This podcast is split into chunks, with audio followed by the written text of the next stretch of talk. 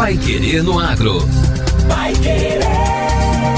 O Jornal do Agronegócio. 91,7. A missão comercial do Paraná em Dubai já rende novas perspectivas para o estado. Após dois dias de rodadas de negócios, empresas paranaenses engatilharam acordos com parceiros internacionais que conheceram suas potencialidades no Paraná Business Experience, evento que acontece em paralelo à Expo Dubai 2020.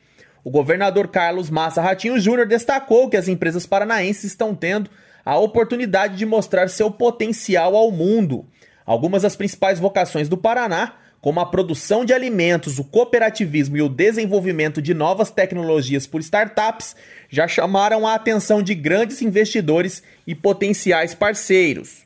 A tradição paranaense das cooperativas agrícolas também despertou interesse de potenciais investidores que veem vantagens em agregar a força de trabalho de uma região em prol de interesses em comum. O Paraná conta com 120 unidades agroindustriais cooperadas, que abarcam quase 2 milhões e 500 mil cooperados e geram cerca de 113 mil empregos diretos. O secretário estadual da Agricultura e Abastecimento, Norberto Ortigara, aponta que isso nem sempre é parte da cultura local e que ao longo da história, a boa articulação do hábito de cooperar construiu um modelo empresarial que hoje é dominante no Estado. Segundo ele, trocas comerciais foram iniciadas nas áreas de fertilizantes, derivados de leite, sucos, erva mate e mel.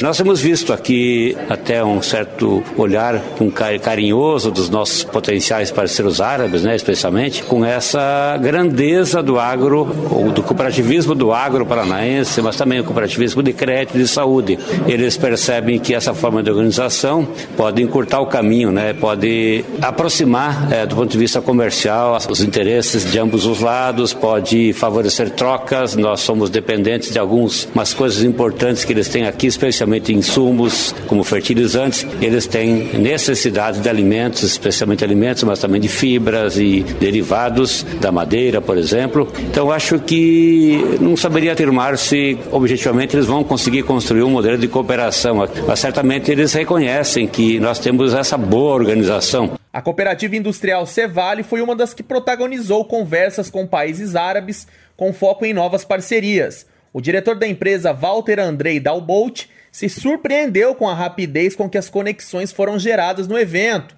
Entre os exemplos estão Emirados Árabes Unidos e Egito, dois países que já estão em fases de discussões de potenciais negócios. Nós tivemos assim a oportunidade, é, principalmente a Cevale, em falar da qualidade que ela tem e da qualidade que, que o mercado precisar ela faz, tanto que dentro das nossas certificações nós conseguimos atender o mercado mais exigente do mundo. Então nós conseguimos transmitir isso para eles e isso na sequência já descemos ali do, do palco e já fomos chamados para uma sala de, de negociação. Então foi um avanço bem rápido e bem promissor. De forma geral geral, é, ficaram surpresos com uma outra ideia de Brasil e principalmente uma ideia muito mais avançada do que é o Paraná. Pelo que nós sentimos, realmente não sabiam toda essa pujança que tem no Paraná, toda a organização, toda a qualidade que existe dentro do, do Paraná, tanto na indústria como no agribusiness, né?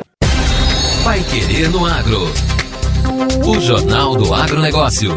Com certificação halal, Paraná vai aumentar negócios com muçulmanos. O governador Ratinho Júnior se reuniu nesta semana em Dubai com representantes da Sede Al Halal, certificadora que atua na América Latina, credenciada pelos principais órgãos oficiais dos Emirados Árabes Unidos e do Golfo Pérsico, referência global em certificação halal. O encontro é resultado de uma articulação da Invest Paraná e da CCAB, Câmara de Comércio Árabe Brasileira. Essa empresa tem como missão oferecer ao consumidor muçulmano produtos e serviços com certificação halal que respeitam as tradições do Islã.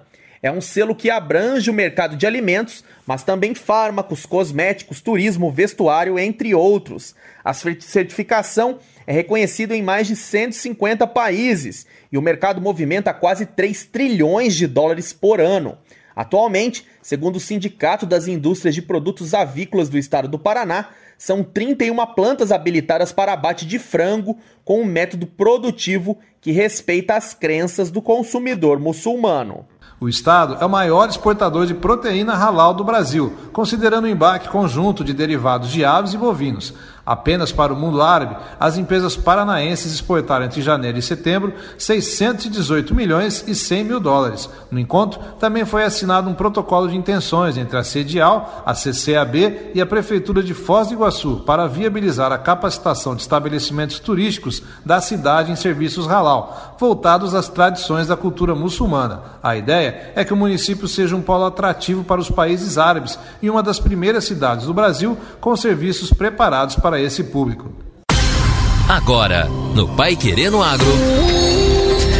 Destaques finais. O governo federal realiza maior entrega de títulos para famílias assentadas. O governo federal realizou ontem a emissão de 4.022 títulos definitivos e provisórios para famílias assentadas em São Paulo, em cerimônia no município de Miracatu, na região do Vale do Ribeira. É a maior entrega de documentos em áreas da reforma agrária no estado em duas décadas. O total de documentos expedidos desde 2019 supera os 3.864 títulos do período de 2000 a 2018. O evento representa outra marca histórica, pois foram emitidos os primeiros títulos definitivos para 618 famílias em assentamentos do INCRA em São Paulo. Além dos títulos definitivos, já foram emitidos 3.404 contratos de concessão e uso no estado desde 2019.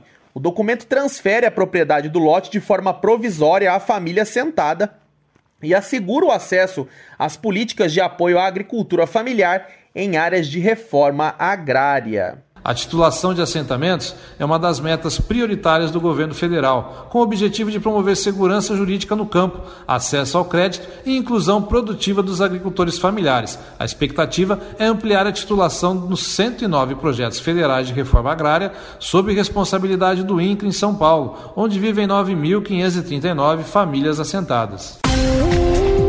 E esta foi a edição número 399 do Pai Querendo Agro. Continue na 91,7 e acompanhe nossos boletins durante a programação.